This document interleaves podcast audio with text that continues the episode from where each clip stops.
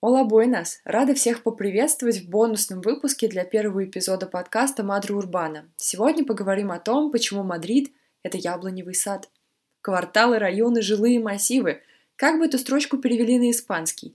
Есть два основных варианта – «el barrio» и «la manzana». С barrio все понятно. Слово просто переводится как «район». А вот manzana – это еще и яблоко. С чего вдруг испанцам называть районы города яблоками? Неужели Мадрид и Барселона повсеместно воспринимаются как райские кущи? Возможно, такое сравнение даже было бы справедливым, но причина не в этом. Разбираемся в урбанистической испанской этимологии. Жил-был в XIX веке каталонский градостроитель Ильдефонсо Сердай Суньер. Он написал монолитный труд «Общая теория урбанизации» и, видимо, решил приложить свои идеи на практике.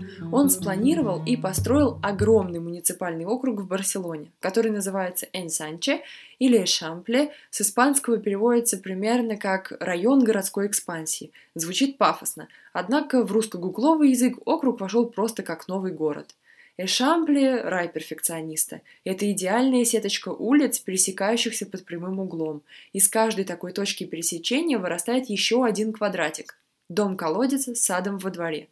По замыслу Серда, в хорошо спланированном городе площадь, отведенная под застройку, должна была равняться площади, отведенной для передвижения. Он считал, что жизнь человека – это гармоничное чередование движения и состояния покоя – так что в городе улицы предназначаются для движения, а дома – для покоя. И ни один из этих двух элементов не должен превалировать. Вот бы дворцы муравейников в Новой Москве это услышали. Серда посмотрел на придуманный им дом-колодец, квадратный, но с закругленными углами, и назвал его Мансаной, то бишь яблоком.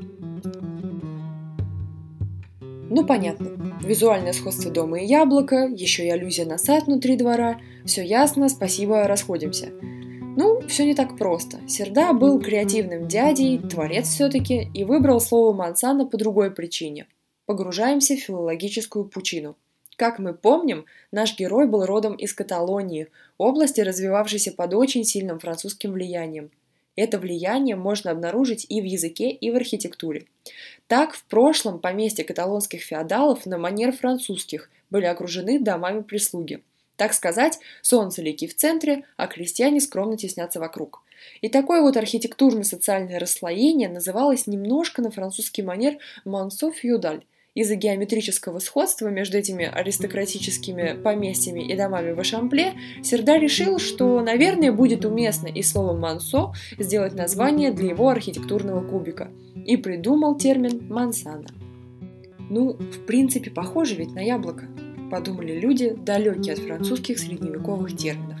И новое значение слова «мансана» довольно быстро вошло в обиход.